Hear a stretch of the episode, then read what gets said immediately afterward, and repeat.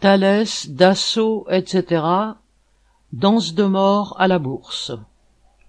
L'Ukraine est sous les bombes, la Russie sous la botte. Les populations d'Europe se préparent aux pénuries et aux hausses de prix, celles des pays pauvres doivent s'attendre aux famines liées à l'explosion des prix des céréales.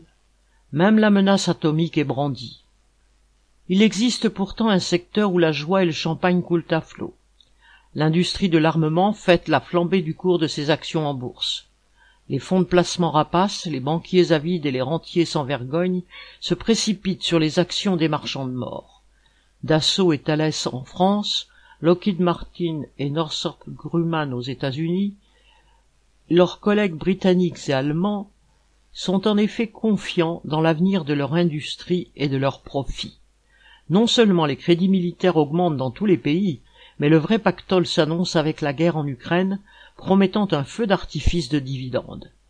Et la suite s'annonce fastueuse, les commandes de Rafale se multiplient, la Pologne commande deux frégates équipées par Thalès, les militaires de tous les pays sortent leur carnet de chèques et on prépare psychologiquement les populations. On prépare même, aussi, la bonne conscience, puisque, dans le langage moderne, tout cela sert à mettre sur pied des, entre guillemets, force de maintien de la paix.